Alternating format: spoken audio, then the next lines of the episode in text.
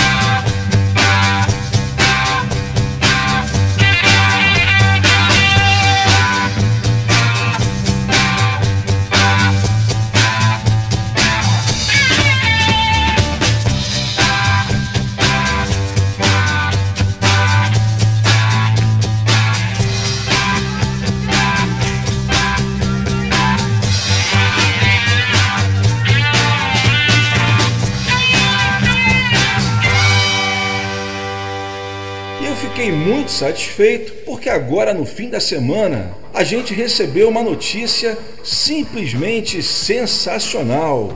A edição de 50 anos do Sgt. Pepper, lançada no último dia 26 de maio, estreou na parada inglesa direto no primeiro lugar. E olha que eu não estou falando de parada de relançamentos, nem de parada adult contemporary, de parada de álbuns de catálogo. Eu estou falando da parada normal, ou seja, são os Beatles concorrendo com todos os álbuns da atualidade. Os Beatles, com um álbum lançado há apenas 50 anos, ganharam de todos os artistas de 2017 e no programa de hoje eu vou tocar para vocês todas as músicas que foram gravadas nas sessões do Sgt. Pepper, mas em versões alternativas. Algumas lançadas na caixa de 50 anos, que tem quatro CDs, incluindo dois deles somente com outtakes, e também algumas versões que nem na caixa foram lançadas, ou seja, que permanecem inéditas até hoje. Mas como já é tradição do Web Go The Beatles, vamos começar contando um pouco da história do álbum Sgt. Pepper's Lonely Hearts Club Band.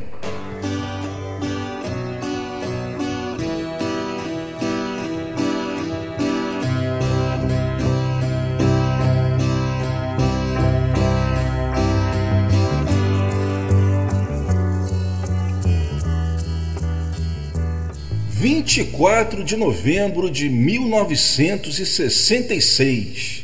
Os Beatles voltam a Abbey Road após cinco meses longe dos estúdios. A última sessão do grupo havia sido em 21 de junho, quando eles gravaram She Said, She Said, a última música a ficar pronta para o álbum Revolver. Mas esses cinco meses pareceram, na verdade, 50 meses. Tamanha foi a quantidade de acontecimentos que mudariam completamente a vida e a carreira dos Beatles. Bem, se as turnês de 64 e 65 foram turnês bastante animadas e com shows bem vibrantes, por exemplo, shows de Washington, Melbourne, o Hollywood Bowl, que saiu até em disco, né? Que foram shows sensacionais com performances excelentes. Já toquei várias performances desses shows aqui no programa. Os shows de 66 foram tudo menos isso. Vocês vão ver que os quatro estão com cara de que queriam estar em qualquer lugar do mundo, menos naquele palco. As performances são desleixadas, devagar e sem nenhuma disposição. E o motivo disso é que eles não aguentavam mais tocar nas condições em que os shows da época eram realizados. Os Beatles, eles inauguraram a era dos mega shows, só que não havia nenhuma estrutura para aquilo tudo. Ninguém ouvia absolutamente nada, ainda mais com os gritos ensurdecedores das fãs. E nesse ninguém eu incluo os próprios Beatles, que não tinham equipamento de retorno. E só Deus e o talento deles sabem como eles conseguiam manter o tempo sem conseguir se ouvir. Outra coisa importante também para a gente lembrar é que o Revolver ele foi lançado no início de agosto, dias antes do início da turnê americana, e simplesmente nenhuma faixa do álbum estava incluída no setlist dos shows dessa turnê. Ou seja, sempre foi comum o artista realizar uma turnê baseada no lançamento de um álbum. Por isso, é difícil da gente acreditar que os Beatles estivessem com um álbum recém-lançado e estivessem dispensando promovê-lo em seus shows. Uma jogada, obviamente, totalmente anti-marketing. Mas que apesar disso tudo, não impediria que o LP vendesse tão bem quanto os outros e que atingisse o primeiro lugar da parada, tamanho era o sucesso dos Beatles. E qual foi o porquê dessa decisão de não tocar nenhuma faixa do Revolver. Bem, eles achavam que seria impossível conseguir reproduzir no palco o som desse disco. Afinal, foi nesse LP onde eles introduziram metais, sons de trás para frente, vocais com efeitos sonoros, orquestra, guitarras distorcidas principalmente. E com a estrutura que os shows tinham na época, ficava muito complicado adaptar tudo isso para o palco. Lembrando que hoje em dia o Paul tem o Wix Weekends, que num teclado só, num sintetizador, ele faz tudo isso e muito mais, mas naquela época não tinha nada disso, obviamente. Então, esse era mais um motivo que eles teriam para parar com os shows, e isso também faria com que o Paul dissesse na imprensa, abre aspas, a partir de agora, nossos shows serão os nossos discos. E não era só isso, havia também a questão da segurança. E se isso já preocupava o grupo, principalmente o George, que até mesmo antes de 66 já estava pensando em parar com as turnês devido à falta de segurança, tudo piorou quando houve o famoso mal-entendido em relação aos comentários do John sobre o cristianismo. Então, o que, aconteceu? Quando os Beatles chegaram nos Estados Unidos, havia vários grupos radicais, como por exemplo a KKK, fazendo ameaça de bomba, ameaças de tiros durante os shows. Só para vocês terem uma ideia, os shows que foram feitos depois dessa confusão toda eles faziam shows o tempo todo com medo de levar tiro, com medo de bomba. Então, se a performance já estava meio ruim, imagina só com eles se sentindo ameaçados, como é que devia ser. E isso tudo sem contar a confusão que já tinha acontecido nas Filipinas antes da turnê americana. Bem, mas o fato é que assim que eles pisaram em solo inglês, eles já estavam certos de que não iam mais fazer turnês. E essa ideia de não fazer mais turnês iria ser mais radicalizada ainda quando eles decidiriam também não fazer mais shows, nem na Inglaterra, porque no final do ano eles faziam sempre aquela tradicional turnê britânica de Natal, que eles faziam desde 62 e eles decidiram não fazer nesse ano de 66. E outra decisão tomada após o encerramento da turnê de 66 foi que pela primeira vez desde 63 eles não gravariam um disco novo para o Natal, e isso fez com que a EMI inglesa lançasse a sua primeira coletânea, a Collection of Beatles Oldies. O fato é que eles não queriam mais compor e gravar sob pressão de um deadline, ou seja, de data para entregar o trabalho, como aconteceu, por exemplo, com Robert Soul no ano anterior, Rubber Soul foi gravado em apenas um mês e cerca de duas semanas depois do fim das gravações, o álbum já estava nas lojas, sendo que várias das músicas foram compostas ao longo das sessões. Pois é, o que eles queriam era tempo para poder trabalhar. Assim, quando eles voltaram aos estúdios, eles estavam totalmente revigorados, pois pela primeira vez em sua carreira, os quatro Beatles estavam se sentindo livres. Se você observar nas entrevistas, até a fisionomia deles havia mudado. E outro fator que, sem dúvida, os ajudou a se sentirem mais revigorados foi o período que eles ficaram afastados entre o fim da turnê e o início das gravações. O John, ele foi filmar How I Won the War na Espanha, onde inclusive ele compôs Strawberry Fields Forever. O Paul ficou em Londres compondo e gravando com George Martin a trilha do filme The Family Way, um dos exemplos em que o filme é uma bomba e a trilha é ótima. O George ele foi praticar citra com Ravi Shankar na Índia e o Ringo, sem muita coisa para fazer, acabou indo visitar o John na Espanha. Como eu falei, esse período longe do grupo os ajudou bastante para que eles ficassem ainda com mais vontade de trabalhar. Quando naquele 24 de novembro de 66, quando John começou a cantar Living is Easy with Eyes Closed, eles ainda não sabiam muito bem o que estava começando ali, se era um single, um LP ou um outro projeto qualquer. Mas era justamente essa falta de necessidade de decisões imediatas que os incentivava a criar. Pela primeira vez em sua carreira, os Beatles passariam o mês de dezembro gravando. Foram registradas, além de Strawberry Fields Forever, When I'm 64 e Penny Lane. As sessões de Penny Lane se estendem pelo mês de janeiro, quando começam a trabalhar em A Day in the Life, que também se estende por mais de um mês até ficar perfeita. No fim de janeiro, Brian Epstein avisa aos Beatles e a George Martin que já fazia quase seis meses que a banda não lançava um single e devido a isso, e ainda mais o não lançamento do LP natalino, os boatos de uma iminente separação só aumentavam e que para quebrar isso seria necessário um novo single de grande impacto. Eles tinham três faixas prontas e selecionaram as duas melhores para formar o seu terceiro double A-sided single, que se tornaria sem dúvida o melhor single de todos os tempos. Penny Lane Strawberry Fields Forever.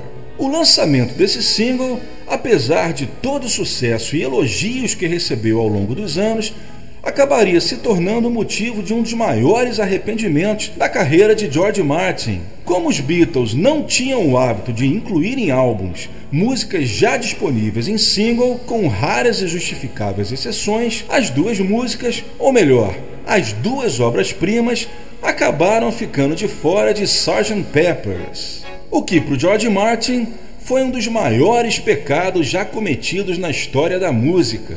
Continuando, no início de fevereiro, o Paul aparece com a canção Sgt. Pepper's Lonely Hearts Club Band e reza a lenda que foi só nesse dia que os Beatles tiveram a ideia de se tornar a tal Sgt. Pepper's Band e o conceito do álbum tomou forma. O disco seria como um show da banda do Sgt. Pepper, com direito à apresentação, despedida e o grande finale. O conceito de outra banda foi levado tão a sério, para vocês terem uma ideia, que a EMI chegou a ficar com medo que isso fizesse com que os consumidores acreditassem mesmo que até o Sgt. Peppers não fosse os Beatles e colocaram um anúncio em várias revistas e jornais com uma foto dos Beatles onde se lia, abre aspas, Remember, Sgt. Pepper's Lonely Hearts Club Band is the Beatles. Lembre-se, Sgt. Pepper's Lonely Hearts Club Band são os Beatles. Aí a pergunta, será que alguém realmente não sabia? E apesar da lenda que se criou ao longo dos anos de que o Sgt. Pepper seria um álbum conceitual por suas músicas terem temas ligados, isso não é verdade. Ou seja, as canções elas não têm ligação nenhuma umas com as outras, como em qualquer outro álbum do grupo.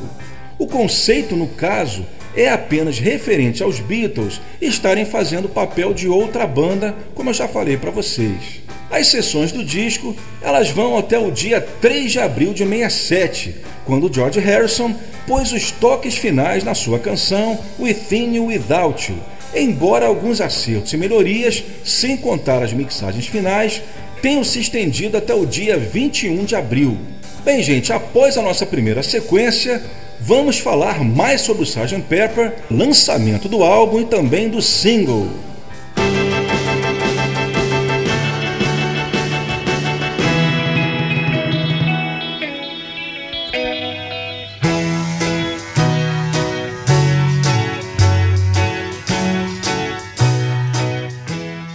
Vamos agora à primeira sequência do nosso especial Sgt. Pepper 50 anos. Hoje a primeira parte e como eu falei para vocês, eu vou tocar hoje todas as músicas que foram gravadas nas sessões do Sgt. Pepper na ordem cronológica de gravação.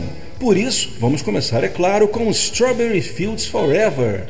E eu vou tocar para vocês o Take 4 que foi gravado no dia 28 de novembro de 66. Lembrando que o primeiro take foi gravado quatro dias antes, no dia 24 de novembro de 66. O curioso é que esse take 4, que também está incluído na caixa de 50 anos que saiu agora, ele durante alguns dias chegou a ser considerado best, ou seja, o take que seria né, utilizado como master, mas o John Lennon acabou é, achando por bem continuar as gravações e depois chegou a um novo best, que seria o take 7, depois utilizado para o master. Aliás, parte do master, né? Porque vocês sabem que a Strawberry Fields Forever, o master se compõe de duas partes, a parte lenta, que é o take 7, e depois a parte rápida, que é o take 26. Portanto, vamos ouvir o take 4 na íntegra, em estéreo. Em seguida, partindo para o dia 6 de dezembro com When I'm 64, vamos ouvir o Take 2, que também está presente na caixa de 50 anos. Esse Take 2 é o mesmo take do Master, só com uma versão primitiva, vamos chamar de Stripped Down, sem os overdubs. A gente ouve nessa versão somente os instrumentos básicos.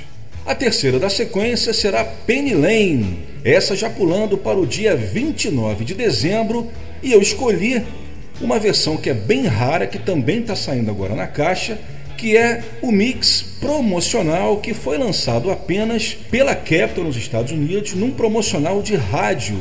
Essa versão ela nunca chegou a ser comercializada. A Yamaha inglesa enviou né, esse, esse mix para a Capitol que é o remix mono número 11, e a Capitol chegou a prensar esses compactos promocionais, mas antes do compacto do single sair comercialmente, a Yamaha inglesa resolveu remixar, chegando até o remix mono número 14, que depois se transformou no mix oficial das cópias comerciais. Então esse compacto promocional é o único lugar onde ficou esse remix mono número 11. E a característica principal é a presença do trompete no final da música. E esse mix saindo agora na caixa é a primeira vez que ele é relançado. Aliás, é a primeira vez que esse mix é lançado comercialmente em 50 anos.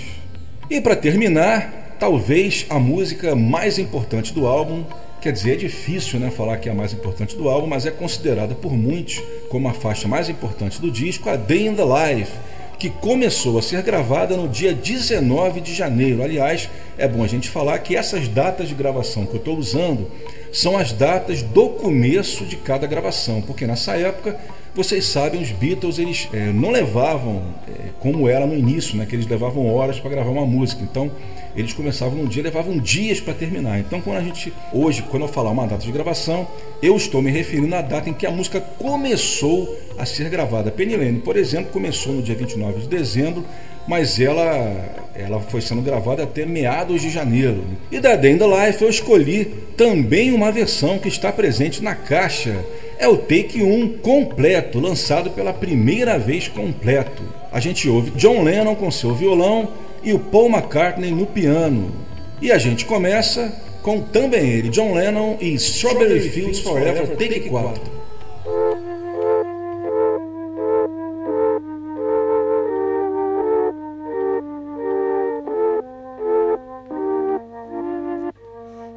Take you down, cause I'm going to Strawberry Fields.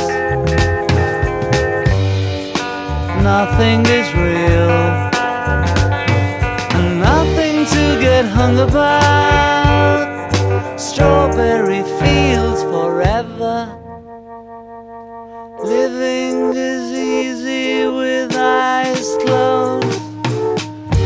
misunderstanding all you see. It's getting hard to be someone, but it all works out.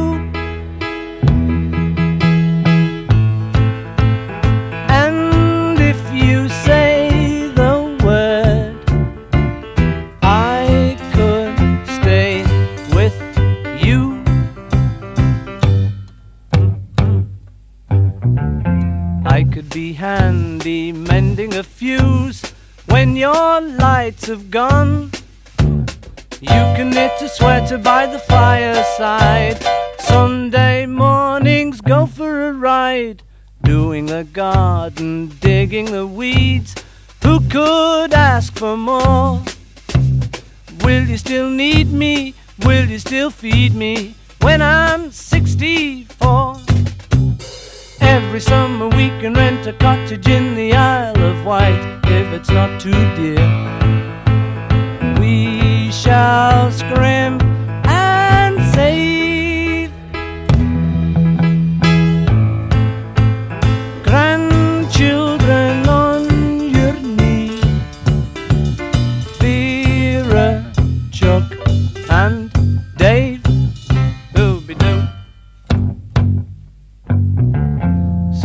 a postcard, drop me a line stating point of view. Indicate precisely what you mean to say. You're sincerely wasting away. Give me your answer, fill in a form, mine forevermore. Oh, will you still need me? Will you still feed me when I'm 64?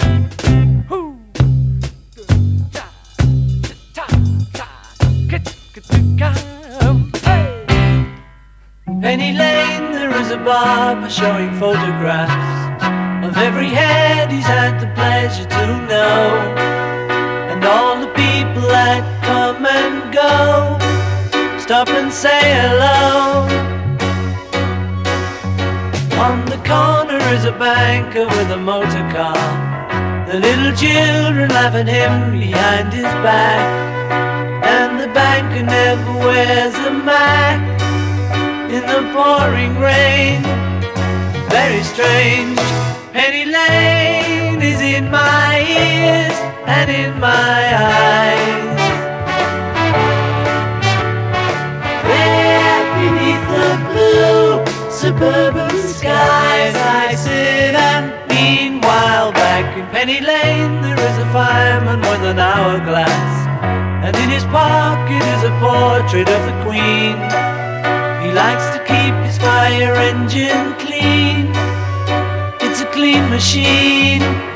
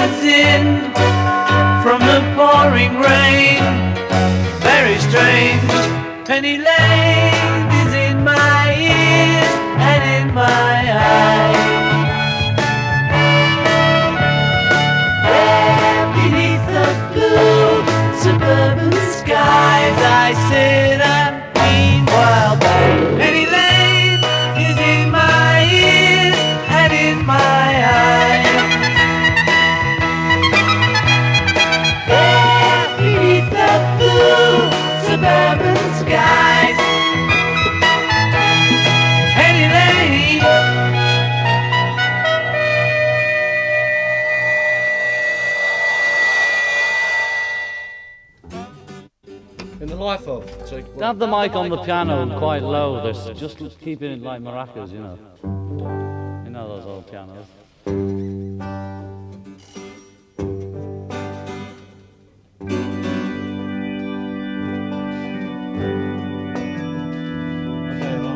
Okay, now.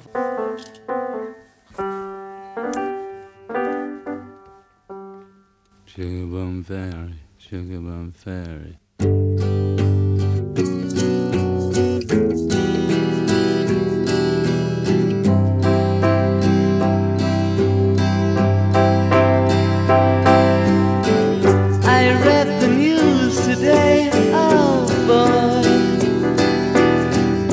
about a lucky man.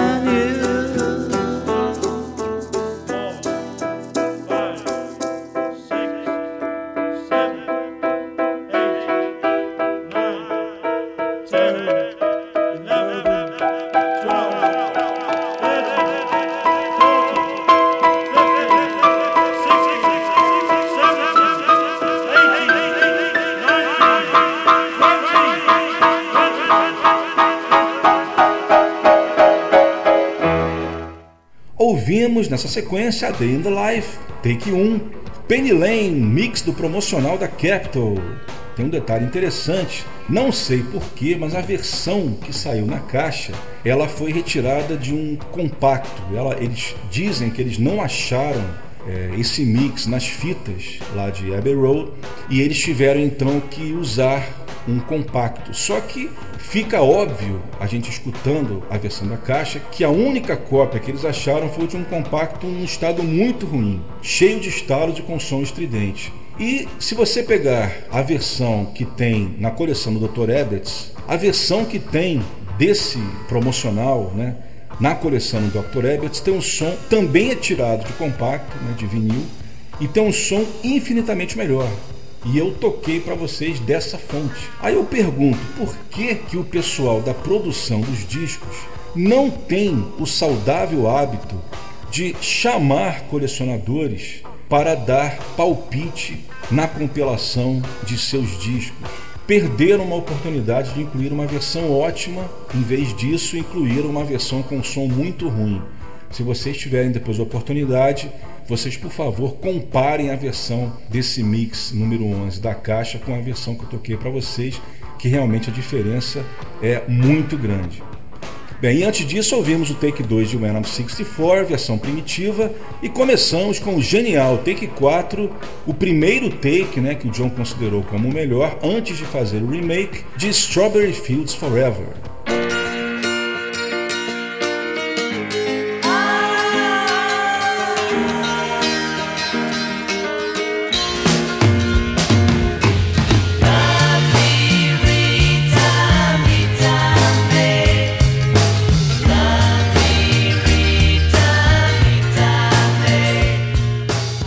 Agora vamos falar do lançamento de Sgt. Pepper. Sgt. Pepper's Lonely Hearts Club Band foi lançado na Grã-Bretanha no dia 1 de junho de 1967. Aliás, é hora da gente esclarecer uma confusão que reapareceu nesses últimos dias em relação à data, porque é, muita gente andou comentando né, que em algumas biografias consta como data 26 de maio. A confusão ainda aumentou porque a data de lançamento da edição de 50 anos também foi 26 de maio. Esclarecendo o que aconteceu é o seguinte: a data oficial é realmente 1 de junho.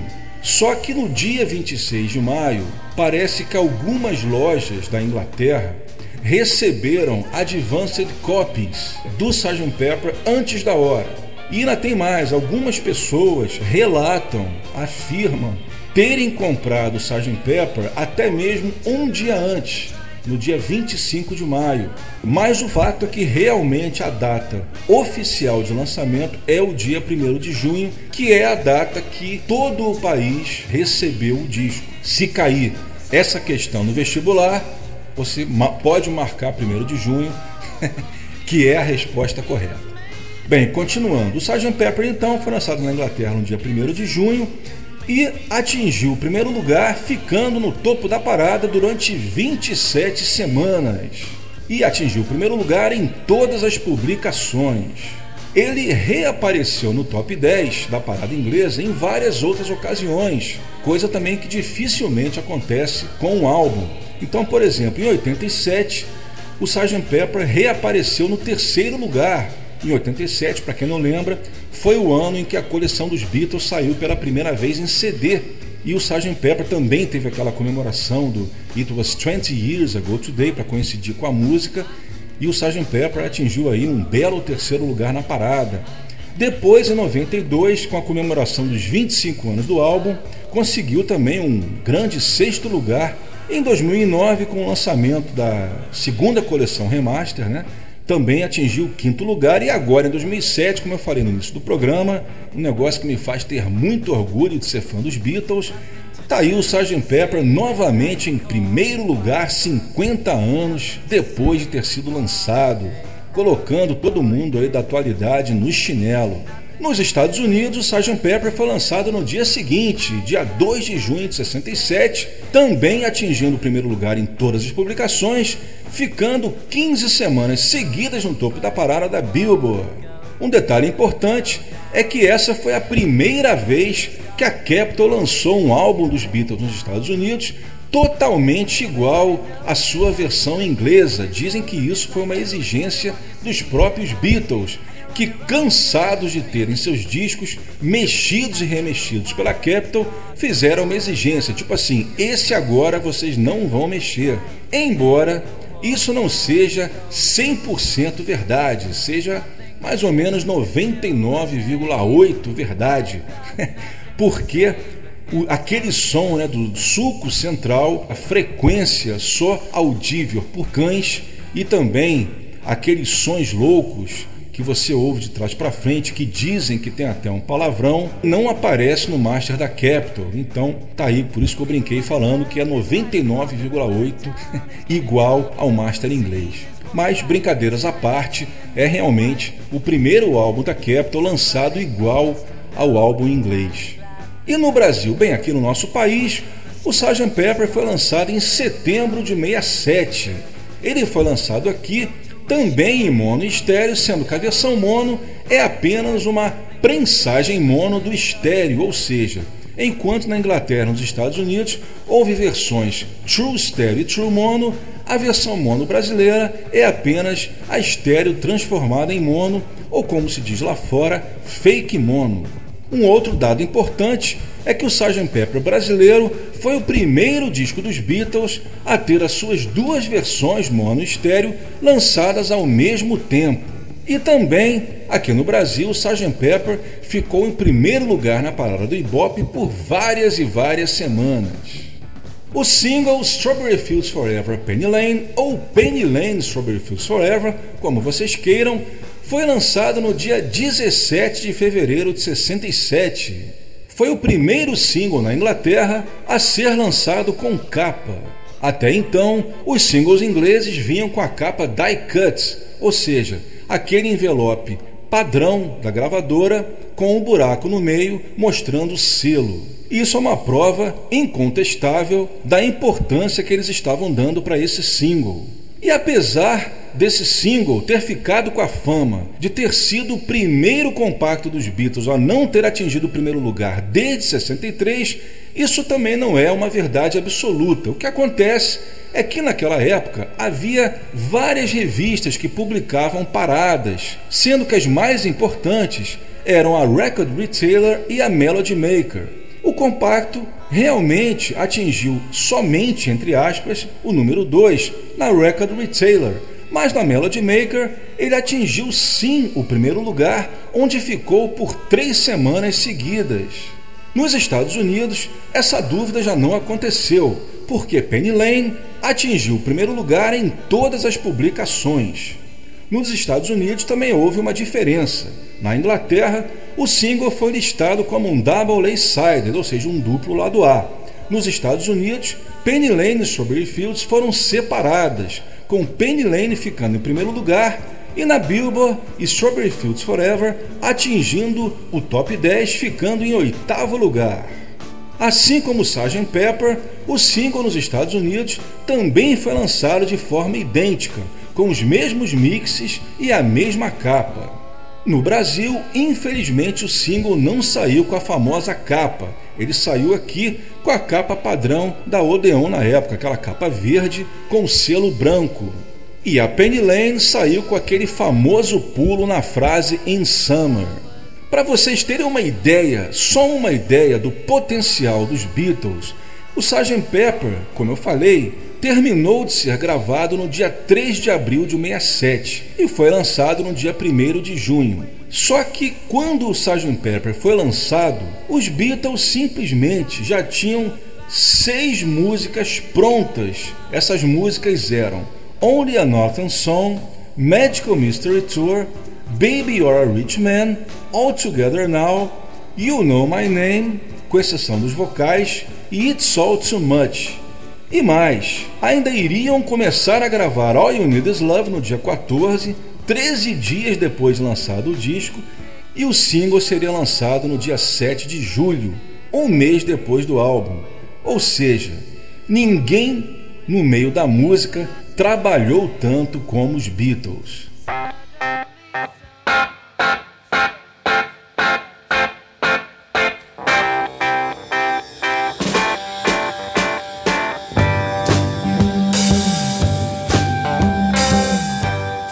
E vamos agora para a segunda sequência do nosso especial 50 anos de Sgt. Peppers aqui no Echo The Beatles.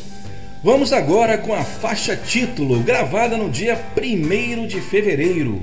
Bem, eu vou tocar para vocês a versão completa sem o crossfade com With a Little Help from My Friends. O detalhe é que uma versão parecida com essa que eu vou tocar foi incluída na caixa e também no CD duplo, só que é uma mixagem primitiva, ou seja, sem os vocais adicionais, sem os overdubs de metais e também sem a guitarra solo do George. Essa mixagem que eu vou tocar já é a música completa, com todos os overdubs, todos os instrumentos, todos os vocais.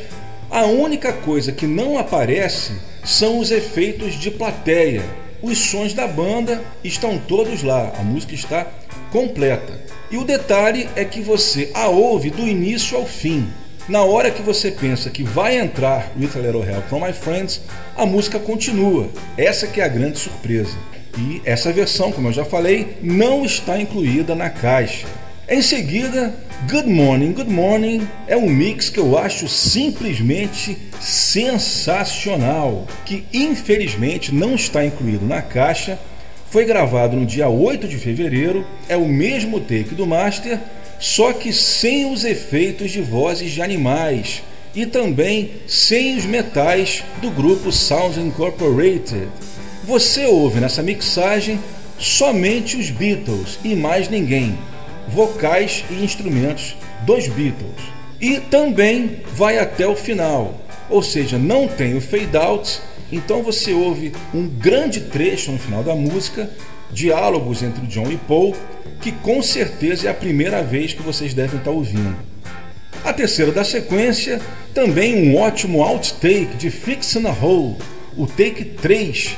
E a curiosidade desse take é que nessa época já era bastante comum é, os Beatles não colocarem vocais em é, em takes que não fossem o best. Até 65, mais ou menos, os Beatles costumavam gravar o vocal ao vivo.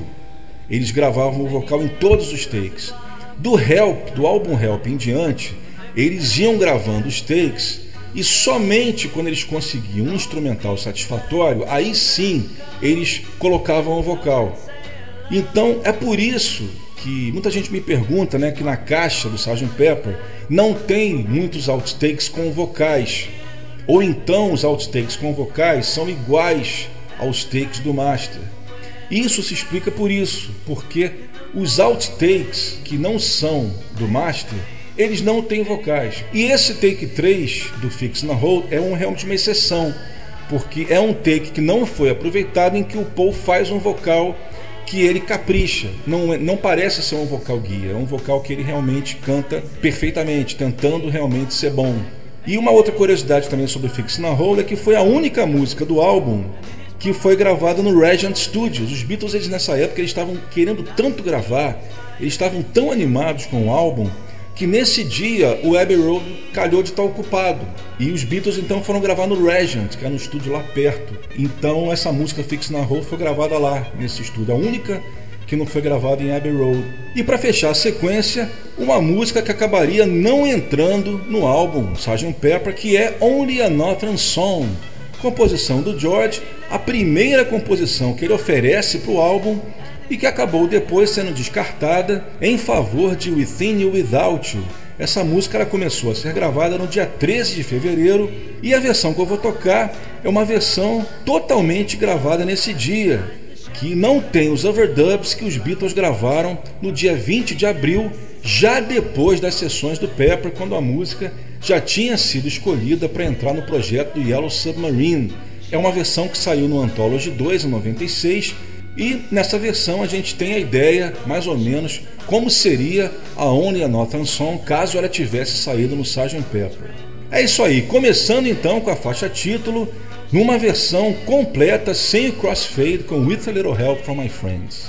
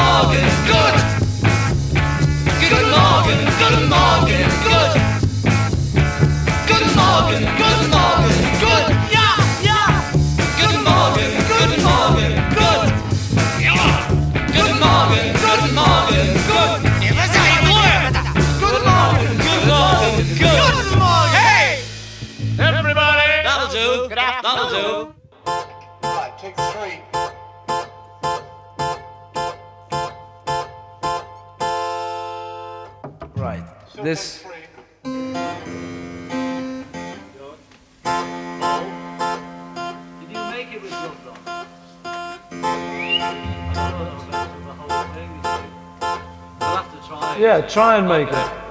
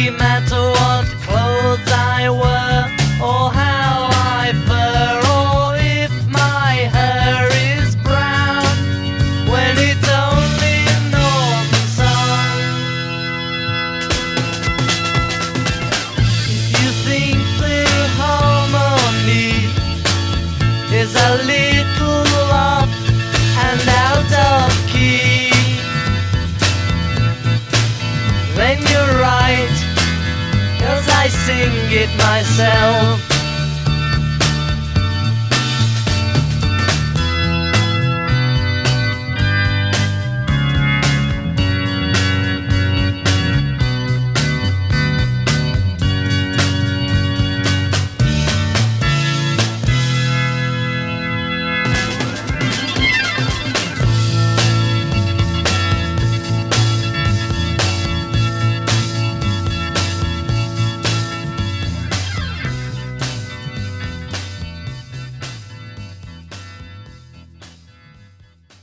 A gente ouviu então Only a Northern Song. Todos os sons que você ouviu nessa versão foram gravados nas sessões do Sgt. Pepper no dia 13 de fevereiro de 67. Antes a gente ouviu um take alternativo de Fixin' a Hole. Antes a gente ouviu também uma versão que não está na caixa, que é Good Morning, Good Morning. Uma versão só com os Beatles, sem os metais do Sound Incorporated e também sem os efeitos sonoros de animais. E a gente ouviu, por falar nisso, outra versão que não está presente na caixa, que é a faixa título Sgt. Peppers, numa versão completa, sem os efeitos de plateia e que não tem crossfade com With a Little Help from My Friends. A música vai até o final original.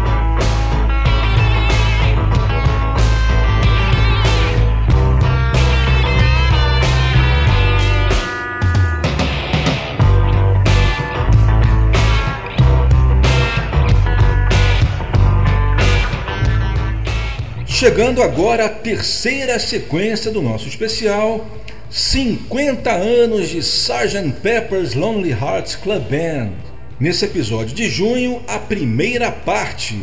E a gente começa essa sequência com duas faixas que também estão presentes na caixa de 50 anos. Primeiro, um take alternativo de Being for the Benefit of Mr. Kite, gravada no dia 17 de fevereiro. Esse take é diferente daquela versão que saiu no Anthology Volume 2. É um take também totalmente inédito.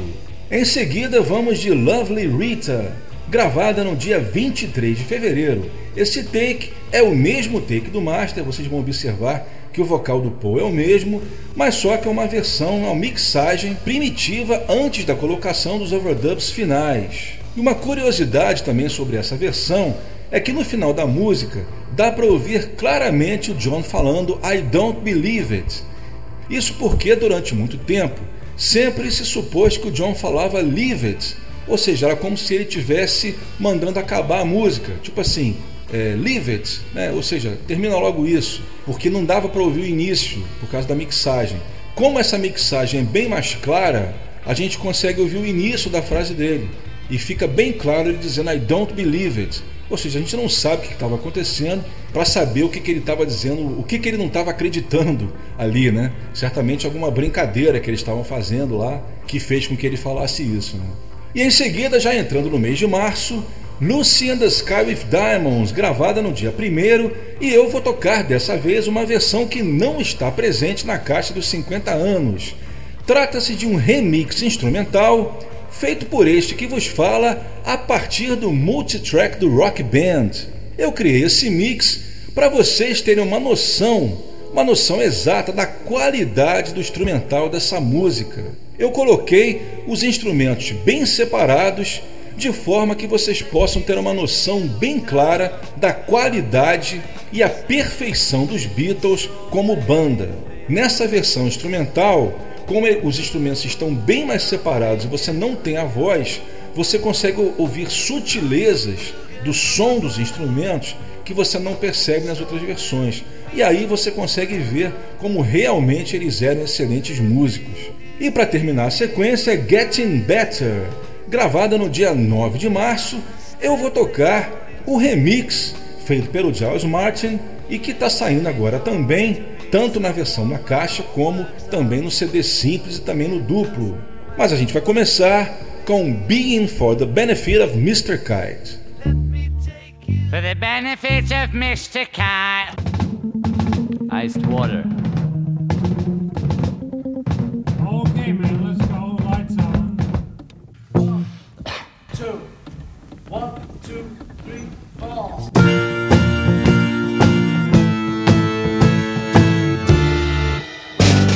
The benefit of Mr. Kite, there will be a show tonight on trampoline. The Hendersons will all be there. Later, Pablo Fanky's fair. What a scene! Over men and horses, hoops and garters. Lastly, through a hogshead of real fire. In this way, Mr. K will challenge the world.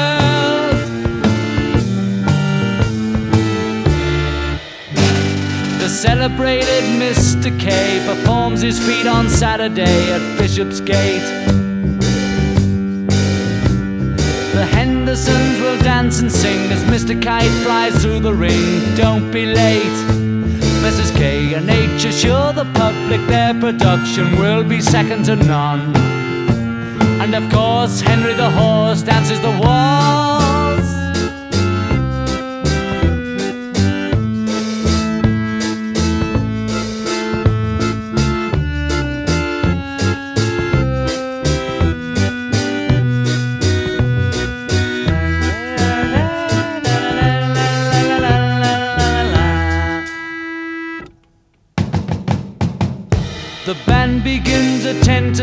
When Mr. K performs his tricks without a sound. And Mr. H will demonstrate 10 Somersets he'll undertake on solid ground. Having been some days in preparation, a splendid time is guaranteed for all. And tonight, Mr. Kites is topping the bill.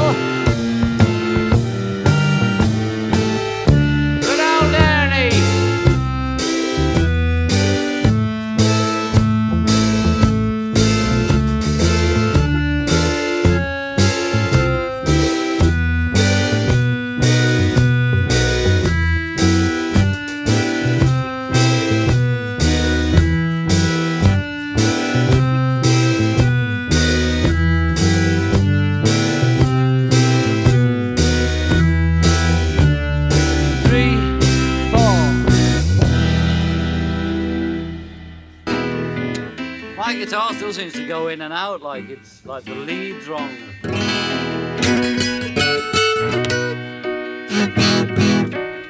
I did a freak out one then, one of them you don't know what you're doing. Just a funny piece. Keep that one. Alright, let's go.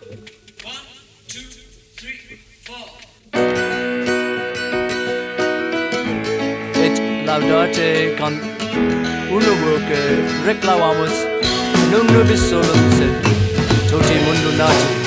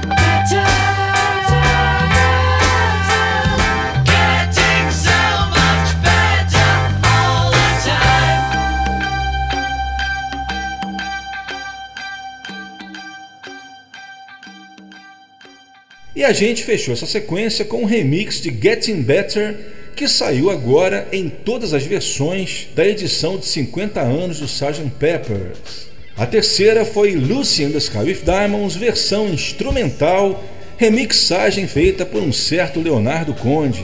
A segunda foi Lovely Rita, outtake presente na caixa.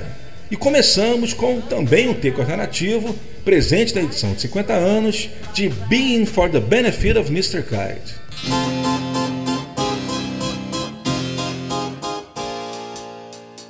E vamos chegando na quarta sequência do nosso especial 50 anos de Sgt. Peppers, parte 1. Vamos ouvir agora a grande contribuição de George Harrison para o álbum Within You Without You. Vamos ouvir, assim como Getting Better, o remix feito por Giles Martin para a música presente em todas as versões da edição de 50 anos. Os instrumentos estão bem mais separados e você consegue ouvi-los com mais clareza. Essa música começou a ser gravada no dia 15 de março. Os overdubs se estenderam até o último dia de gravação, que foi o dia 3 de abril, quando George pôs os vocais. A segunda será She's Living Home, gravada no dia 17 de março. Essa versão também não está na caixa. É um remix primitivo que tem duas características bem interessantes. A primeira é que vocês vão ouvir uma harmonia do Paul que foi retirada nas mixagens finais. Uma harmonia que ele faz com ele mesmo, que depois seria omitida em todas as outras versões, inclusive agora nesse remix novo. E também tem um pedacinho de violino que seria também editado em todos os inícios de estrofe. A terceira da sequência, o único vocal de Ringo no LP, que é With a Little Help from My Friends, gravada já no finalzinho das gravações, no dia 29 de março. Essa versão que eu vou tocar é semelhante à versão que eu toquei de Sgt. Peppers. É uma versão também completa, mas sem o crossfade com a faixa anterior. Portanto, você ouve o início original sem os efeitos de plateia e sem a junção com Sgt. Peppers. Essa versão também, portanto, não tem na caixa. E para terminar, outra versão que também não está presente na caixa dos 50 anos. É um remix estéreo totalmente diferente da Sgt. Pepper's Reprise, gravada no dia 1 de abril. Detalhe: essa foi a única música do álbum que foi iniciada e finalizada no mesmo dia. Atentem para o início da música que vocês ouvem diálogos entre o Paul e o John que vocês mal conseguem ouvir no master. E também no final da música, quando George fala também algumas palavras que no master você ouve muito baixo. É isso aí, começando essa sequência com a Indiana Within You Without You.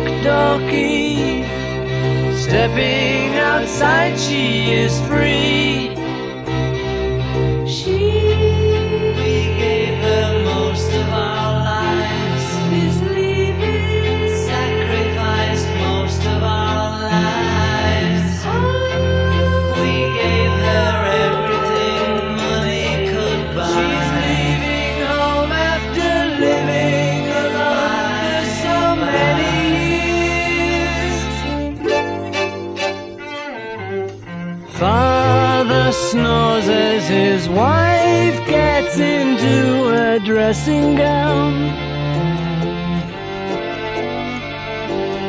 Picks up the letter that's lying there. Standing alone at the top of the stairs, she breaks down and cries to her husband, Daddy, our baby's gone. Why would she treat us so thoughtlessly? How could she do this to me?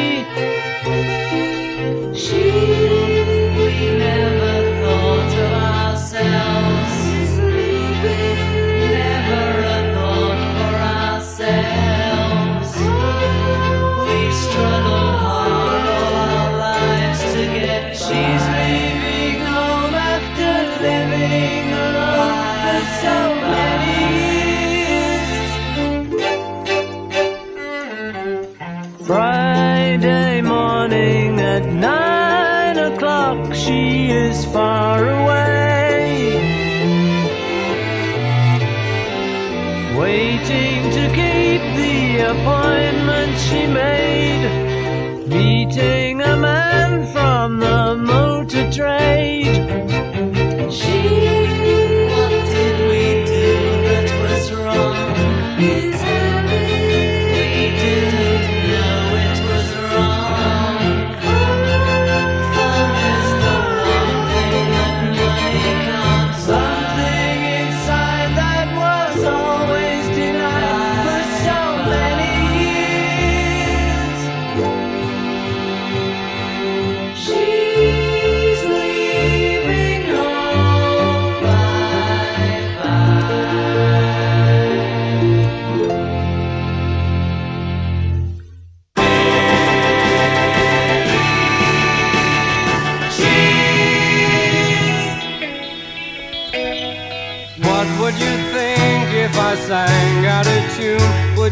stand up and walk out on me? Lend me your ears and I'll sing you a song, and I'll try not to sing out of key. Oh, I get by with a little help from my friends. Mm, I get high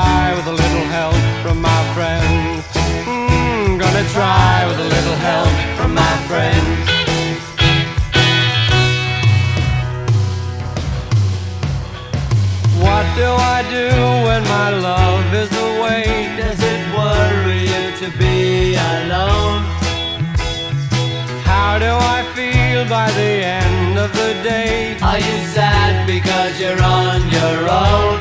No, I get by with a little help from my friends.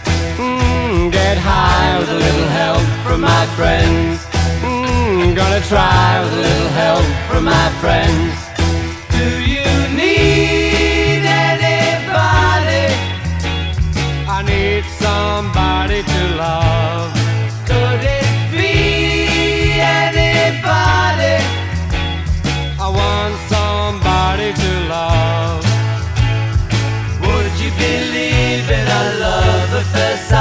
Yes, I'm certain that it happens all the time. What do you see when you turn out the light? I can't tell you, but I know it's mine.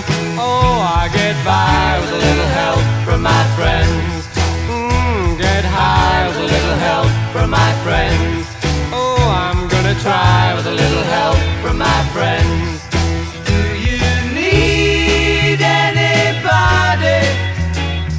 I just need someone to love. Could it be anybody? I want somebody to love. Oh, I get by with a little help from my friends.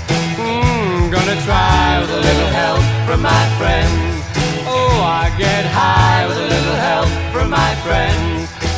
I get by with a little help from my friends, with a little help from my friends.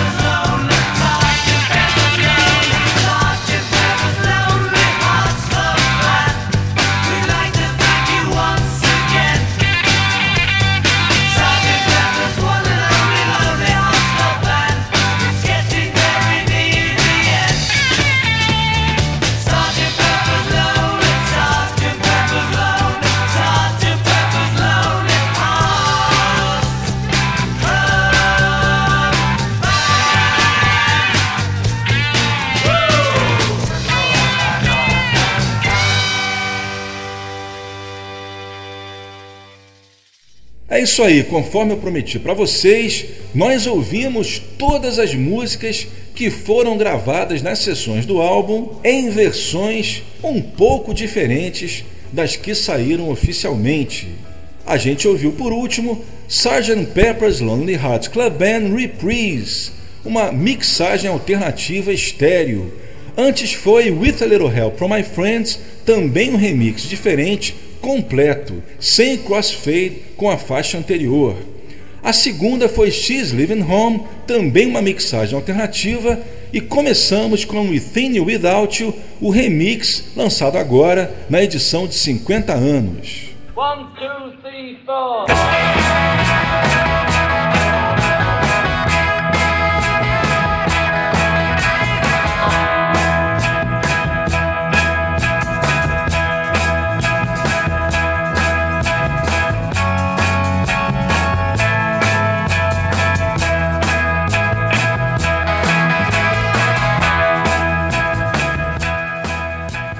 E assim chegamos ao fim de mais uma edição do Web Go The Beatles.